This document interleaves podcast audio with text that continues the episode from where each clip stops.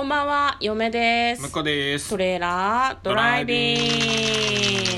はい、始まりました。トレーラードライビング。この番組は映画の予告編を見た嫁と婿の夫婦が内容を妄想していろいろお話していく番組となっております。運転中にお送りしているので安全運転でお願いします。はい今日はですね、はいお家から、えー映画の妄想をしていきたいと思いますはい、映画の妄想をしていきます。今日妄想する映画はこちらです。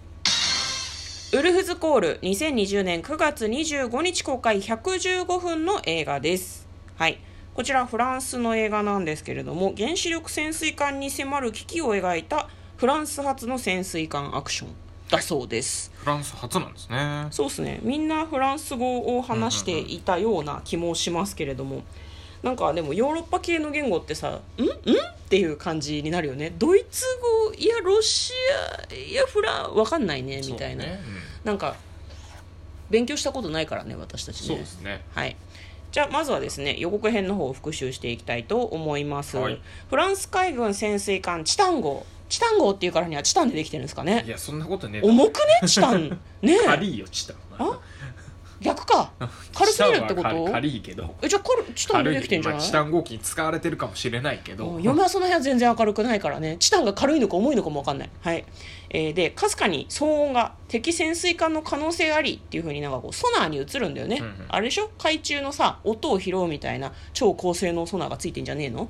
でみんなで潜水艦なら回避しないととか言ってるんだけどなんかその潜水艦の中にね通称黄金の耳の分析を持つ人がいるんですよ。黄金の耳というコードネームで呼ばれる男がいるわけでその人に聞いてもらうわけ。多分今までもその人に確認してもらって難を逃れてきたか大丈夫だったかしたんだろうね。でそのみんな黄金の耳のことを信じてるわけさ。で彼に聞かせたら潜水艦じゃないっていうふうに言うんだよね。何だったんだろう。クジラかな？何か魚影と間違えたのかな？みたいな話になったんかしれんけどその後まるで狼の歌のような狼の遠吠え？みたいなのがソナーに映るんだよね。ウォーンっていう音が聞こえてその後えー正体不明の潜水艦がいるってことになってなんか魚雷をこっちに向けて撃ってきたりとか非常に物々しい様子になる。緊急回避来るぞとかみんなで言っててあわや沈没かみたいな感じだったんだけど沈没って言わない？撃破？潜水艦ってなんだろうね。もう沈んでんもんね、だってね。なんかで危険にはさらされるんだけどなんとかみんなその時は命からがら逃げられるんだよねでも彼は失敗したということでなんか任務を外されてしまうんですよ。でその後謎のミサイルが発射され海中に正体不明の潜水艦そしてあの時聞いた狼の歌が再び鳴り響く。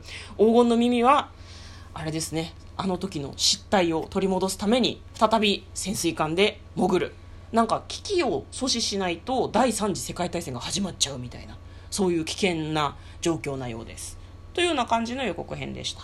では内容の方妄想していきましょトレイラードライう合ってる？ビングいやいや一応ね、うん。あの、うん。ソナー音的なね。今の？ピロリンみたいな。あー。まあまあまあまあ、まあ雰囲気でね。ここの6個の中では一番ソナー音っぽかったかもしれんけど、ちょっと嫁はなんかなんか審議審議審議しなくてい審い議審議なくていい。審議や妄想していこう、はい。なんかさ潜水艦の中って音全然立てちゃいけないんだったような気がするんだけど。まあお互いねソナー紙積んでるからね。そうそうそう。なんかソナーの人はこう微妙な音で、うん。あ人が動いてるなとか判別されちゃいますからね。以前に私たち潜水艦の、えー中で起こるいろいろなあれの作品を多分ね妄想してると思うの。はいロシアのだったかなちょっと忘れちゃったけど、ね。なんかその時に嫁は話したかもしれんけど、うん。テレビでね、うん。やってたの。潜水艦の中ではこういうふうに過ごしますってあの調理人の人がいるんですよ、うん。長期間潜ることがあるから。調理人の人はまな板に包丁を当てることもしない。トントントントンっておいや切れるんですよ。切れるの。サクサクサクサクって切ってるんだけど音しないのマジで。でみんな魚雷の下とかで寝るのね、うん。音を立てないように。喋りすぎじゃないこの人たち。魚雷だって。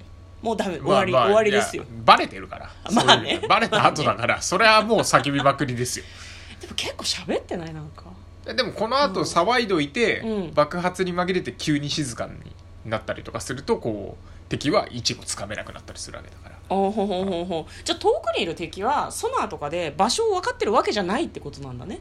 まあわ音分かしたからっそっちに向かっててそっちにとりあえずあの魚雷撃ってみたいなこともやるみたいですね。なるほどね。いや詳しくはないんだけど。うん、私も全然詳しくない、なんかでもあれだね後半の方はさ迎撃、闇雲に迎撃してはいけないみたいな感じじゃなかった、うんうん。自分たちが撃たれそうになっても撃ち返しちゃうとそのまま戦争になっちゃうみたいな、うん。うん。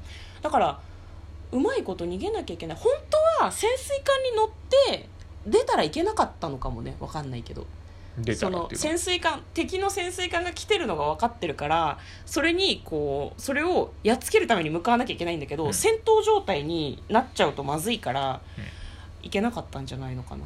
あ戦争になるからってことね。そうそうそうそう。まあ確かにその何？一応アクションなんだけどサスペンスって書いてあったからね。あそうなんだ、うん。じゃあまあそういう政治的な駆け引きみサスペンス要素。で、うん。サスペンスっていうからな、うん。政治的な駆け引きよりはなんかあーうんそうね。潜水艦の中でこうい陰謀があるんだろうね。実は味方とかね、あー味方うん。味方か。なるほど。味方の、うん。えっ、と何？核ミサイルみたいな雰囲気もあったから。うんうんうんうん。それこそ核の,、うん。あのミサイルの製造所とか。はあまあこれフィクションなんだよね多分ね。フィクションだと思うよ、ノンフィクションと書いていないのでだと実話に基づくとかでもないから、うん。まあ、そういう意味だとそうね。核ミサイルの発射基地とかだったかもしれないですね。はあ自国の。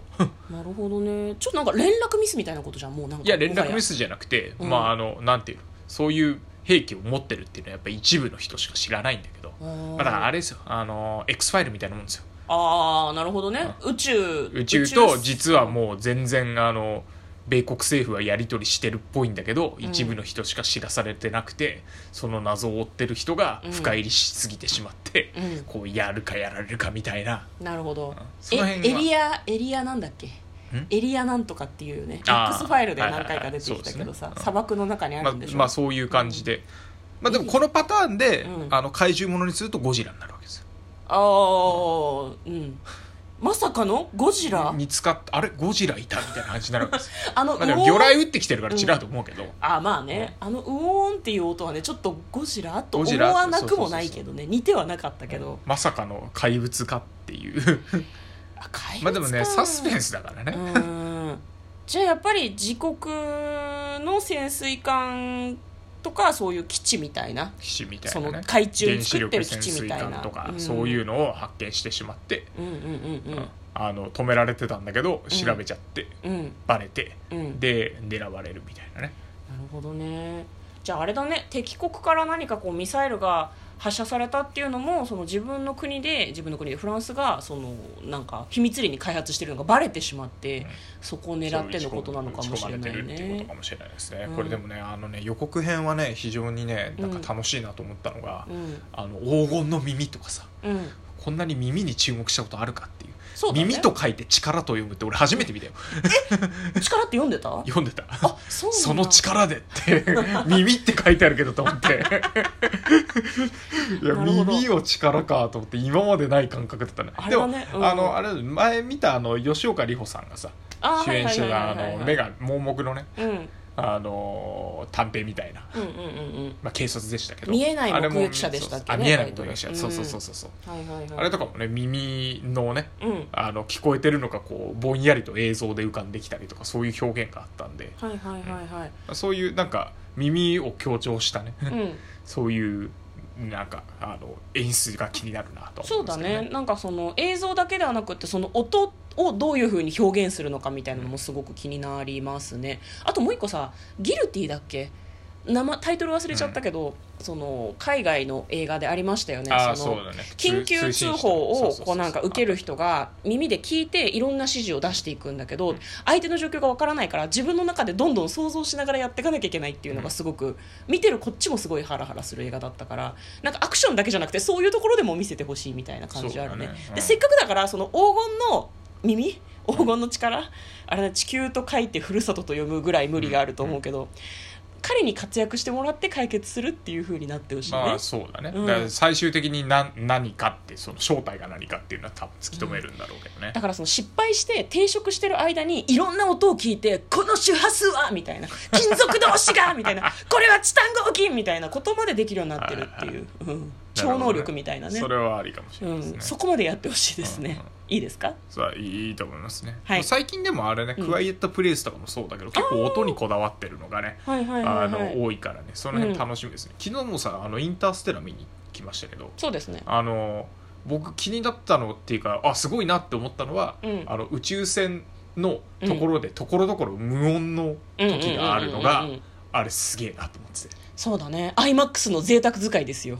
無音だっていうので、あのうん宇宙の孤独感とかが伝わってる感じがあったかわかるわかるわかる。すげえ静かな潜水艦内とかも、うん。ぜひやってほしいですね。そうだね。ドッカンドッカンばかりじゃなくうん。やってほしい、せっかく映画館でやるからね。あの音の良さみたいなのも感じたいもんね。せっかくだから、そういい音響で。はい。はい。ということで妄想してみました。簡単にストーリーを読んでまいります。正体不明のソナー音に翻弄される原子力潜水艦に迫る危機を描いたフランス発の潜水艦アクション並外れた聴覚を持つ男性がフランス海軍原子力潜水艦チタン号に特別分析艦として乗艦していた。わずかに聞こえる音を頼りに敵の動向を探るのが彼の重要な役割だったがシリアでの先行に夢中怪しげな音に気づいたものの識別に失敗しその判断ミスから危機を招いてしまう。なるほど。というようなお話だそうです。ぜひ映画館で見てみたいですね。はい。はい、ということで嫁とこのトレーラードライビングまったね